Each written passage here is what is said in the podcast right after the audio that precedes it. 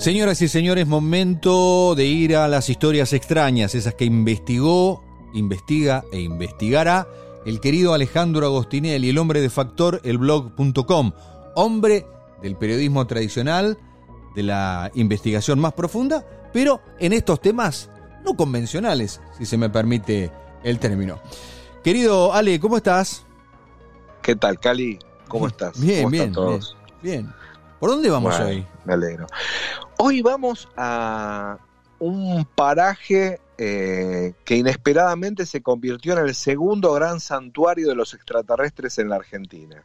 Había uno, que era el Cerro Uritorco, que desde el año 86 era como una especie de, de- de punto, de enclave eh, mágico de todo el esoterismo alienígena y paranormal de la Argentina, y, e inesperadamente eh, eh, a principios de los 90, más precisamente eh, a fines de, de agosto de 1991, es decir, ahora se están cumpliendo, este año se están cumpliendo 30 años, aparece la noticia que ya, ya venía publicándose algo, se venía, había como un rum rum, de que en la ciudad de Victoria, Entre Ríos, también conocida como la ciudad de las, de las siete colinas, eh, era un lugar donde en la zona de la laguna, del pescado y alrededores, eh, solían aparecer eh, ovnis, ¿no?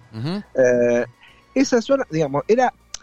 todo esto empieza a, a raíz de la. como, como es una constante, ¿no? Que hay un episodio grande, emblemático, famoso, que es el que un poco dispara todo lo que ocurrió después. En, en el caso de Victoria, el episodio emblemático eh, es a partir de un periodista y, y- y, este, y martillero público de, de- de Victoria, Mm. eh, un tal Pereira, que eh, en, la, en una mm, estancia, que esta- estancia La Pepita, de, de una señora eh, Baby Basaldúa, eh, pudo filmar un objeto extraño, según lo que él contaba y lo que contaba Basaldúa, que era además la persona que solía contar ver estas luces en la zona.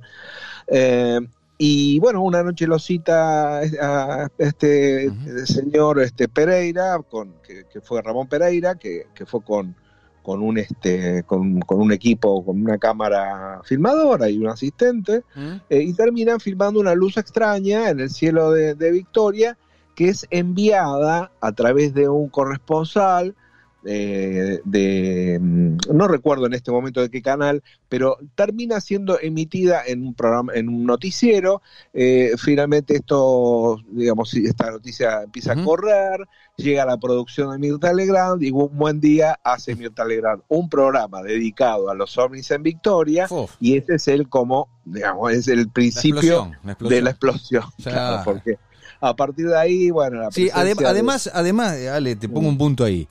La gente tiene que entender que en esa época eh, esos programas de televisión tenían una cantidad de, de puntos de rating y de, y de- y de visualizaciones que son ahora las que por ahí logra un youtuber, pero en esa época era la televisión que tenía, vaya a saber cuántos millones de personas siguiendo un caso en particular. Obviamente había una explosión. Sí, no, no, no había otro. Estaban los diarios, la radio y sobre todo la televisión. Y, y sobre todo Mirta Legrand, que nunca dejó de ser quien sigue siendo, Sí, ¿no? sí, sí, sí. Eh, un, un- una- un foco de atención, todo lo que pasaba en sus programas en aquella época también era un poco lo que marcaba la agenda de algunos temas, eh, eh, particularmente cuando hacía, eh, porque fue con cierta frecuencia ella se ocupaba de temas, a pesar de declamar su escepticismo, ella invitaba siempre a, a personas que habían tenido experiencias o que tenían opiniones sobre este tema muy distintas de las, de las suyas. Y, y en aquella ocasión eh, eh, eh, estuvo un periodista Roberto Caminos, eh, eh, Pereira y, y alguien más, eh, todos para hablar sobre esta, sobre esta cuestión de, de los ovnis en Victoria, que fue como el punta, el punta de lanza. Una segunda cosa que ocurrió, eh, eh, aproximadamente, esto ya fue avanzado al mes aproximadamente de que eh, ocurrió esto de Pereira, aparece un titular que se reproduce en todos los diarios, pero sobre todo en el diario Clarín, que le dio una amplia cobertura, según la cual técnicos de la NASA investigarán la, aparición de ovnis en Entre Ríos. Ese era el titular, ¿no? Eh, bueno, claro, técnicos de la NASA ya te da la pauta de que si, si hay científicos involucrados y, además de la NASA, esto le da como un aval eh, especial a lo que está ocurriendo. Yo en aquel momento trabajaba en la, en la revista Conocer y Saber, después se llamó Conozca Más. el, director de, esa revista, Norberto Angeletti, un día, una mañana me recibe con eh, este recorte del diario Clarín y me dice, ya sabes a dónde tenés que ir. claro. Eh, eh, estaba Juan Carlos Porras también, que era el director adjunto de la revista, y me dijeron, bueno, evidentemente hay que ir a ver de qué se trata, tratar de, de ubicar a estos técnicos, y ya por experiencia, eh, bueno, yo, eh, ponerle que en esa época era un tipo, no sé, tenía 27, 28 años, pero hacía ya, hacía 15 que dedicaba a este tema. Hacía 15, hacía, 15 años que habías enloquecido, claro. Entonces le dije, mire, la verdad que eh, déjemelo checar, pero es poco probable que técnicos de la NASA hayan investigado eh, los ovnis en Entre Ríos, en Victoria. Es muy poco probable porque además es, es bastante frecuente que cuando aparece una, una, denuncia y un relato así muy impactante, eh, se corre ese rumor, ¿no? el rumor de los científicos que van eh, sigilosamente a estudiar, sobre todo extranjeros, ¿no? Eh, es como una especie de leyenda urbana. Teorías conspirativas. Total, o sea, vienen medio de incógnito y, eh, estudian lo que acá nadie estudia. Tienen que venir de afuera para interesarse. Voy, voy, a, hacer una... No sé si nunca me sale si es digresión o disgregación, pero. digresión. Sí, que somos unos pelotudos bárbaros, eso. somos unos pelotudos, los otros pueden inventar, nosotros no, somos unos boludos. No, le pasa solamente a los argentinos, esto es algo bastante común, está bastante extendido. Eh, en Estados Unidos no sé qué pasará, por ejemplo, de dónde serán los, los, científicos, probablemente rusos. pero, es, pero es eh, una constante, es una constante. En, Capilla del Monte había ocurrido algo muy parecido con, con científicos rusos rusos que habían, se habían interesado en el Uritorco antes de que el, tema explotara.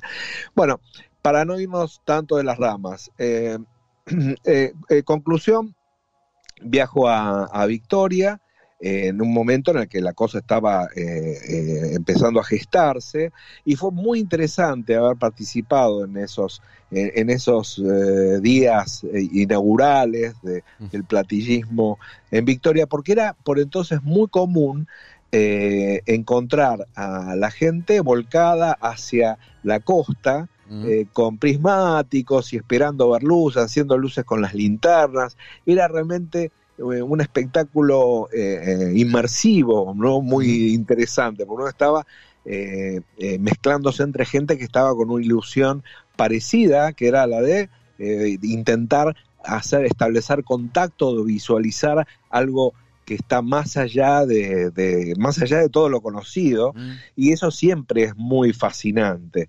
El, eh, lo, más común que solía ocurrir era que había como intercambio de, eh, de, luces entre los que estaban en la costa y eh, luces que se veían lejanamente en el horizonte. Viste que el horizonte a mm. veces es, difuso, no sabes muy bien si es, si es, si está, es, todo oscuro, entonces vos no sabés si está sobrevolando o si están en el propio horizonte, ¿no? Es muy difícil de detectar. El plano, te complica el plano, digamos. Sí, sí, se complica, no sabes muy bien eh, qué es lo que estás observando, sobre todo cuando estás muy emocionado, ¿no? Mm, eh, viendo cómo te responden un linternazo.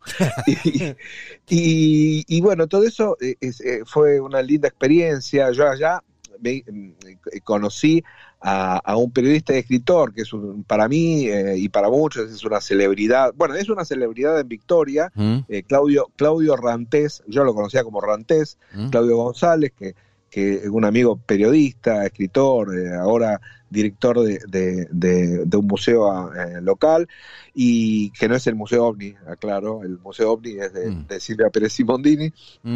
Y con Claudio hicimos esa, experiencia de ir un día a la costa, bueno, nos acompañó. Eh, eh, finalmente, eh, con, bueno, yo estaba acompañado, con un, acompañado por un fotógrafo que Villalba, de apellido, que eh, también de la misma de la misma editorial, ¿no? Y él estaba como muy pendiente de sacar la foto al ovni. Quería hacer, quería ver algo que se pueda fotografiar, porque había que volver con algo a Buenos Aires, ¿no? Era, necesitamos una apertura, una foto espectacular. vas, a eso, vas a eso y ve con, las, más, las manos vacías de duele, ¿viste? Claro, sobre todo uno va a buscar eso, ¿no? Lamentablemente, porque en realidad uno debería ir a buscar aquello que encuentra, ¿no? Pero los medios eh, son también espectáculos y, requieren de un poco de un poco de, show.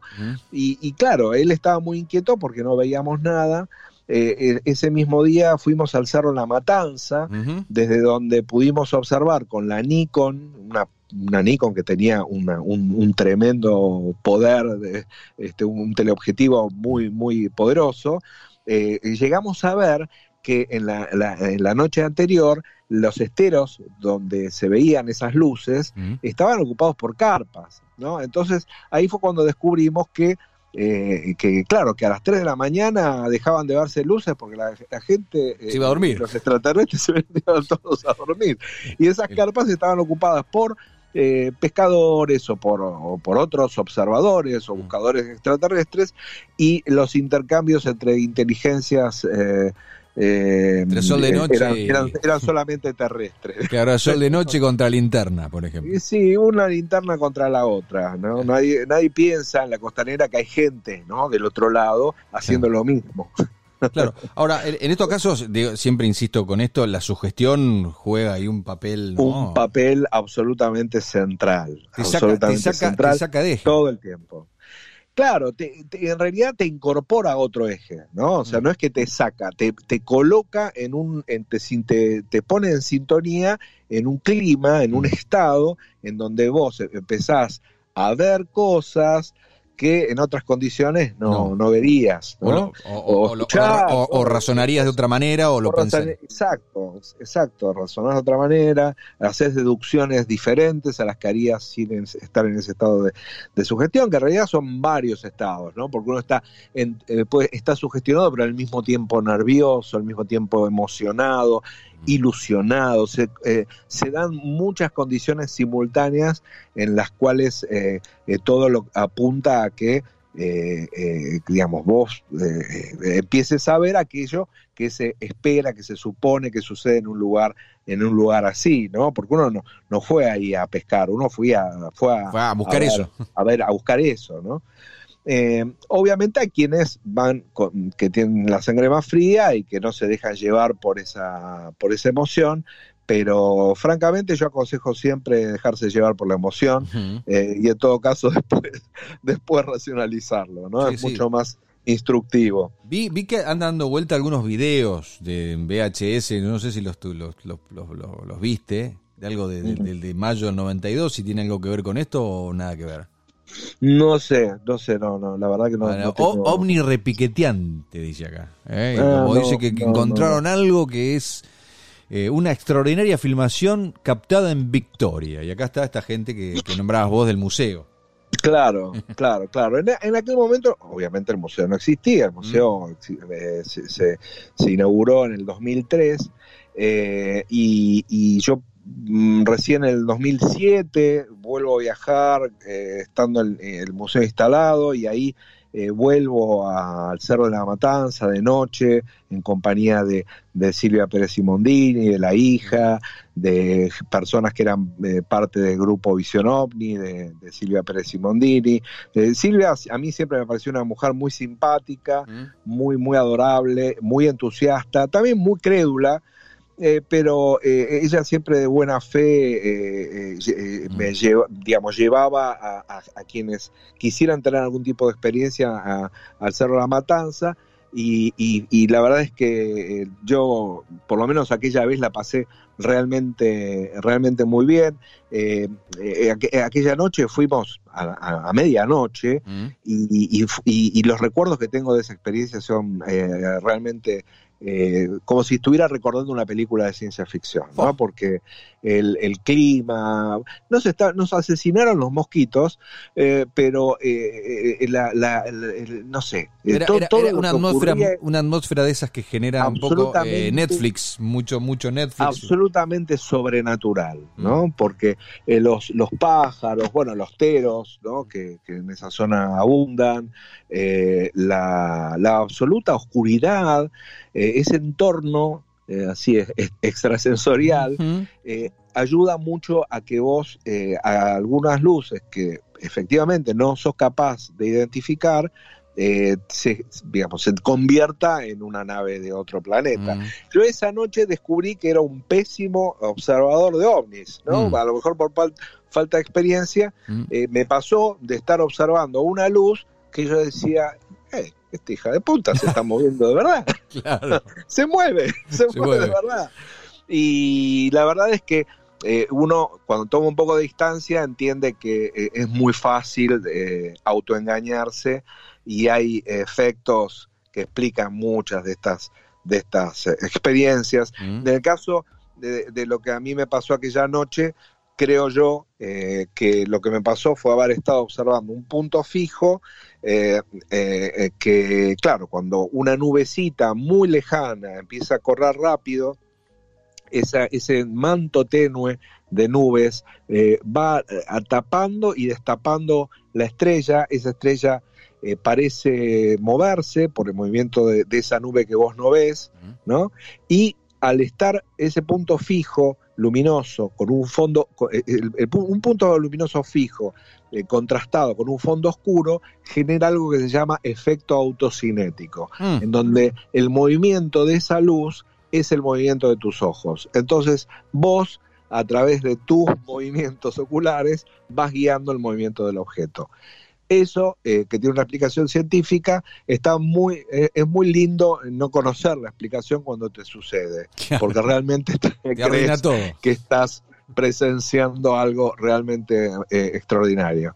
Mm. bueno, pero al final, como siempre, no, no, no, no, está de más conocer la posible explicación científica que tienen estas experiencias, porque en definitiva uno lo que quiere es buscar la verdad, ¿no? Entonces, eh, eh, si estás buscando la verdad acerca de lo que te pasa o de lo que le pasa a los demás, tenés que empezar haciendo una discriminación. Eso es el escepticismo, ¿no? Mm.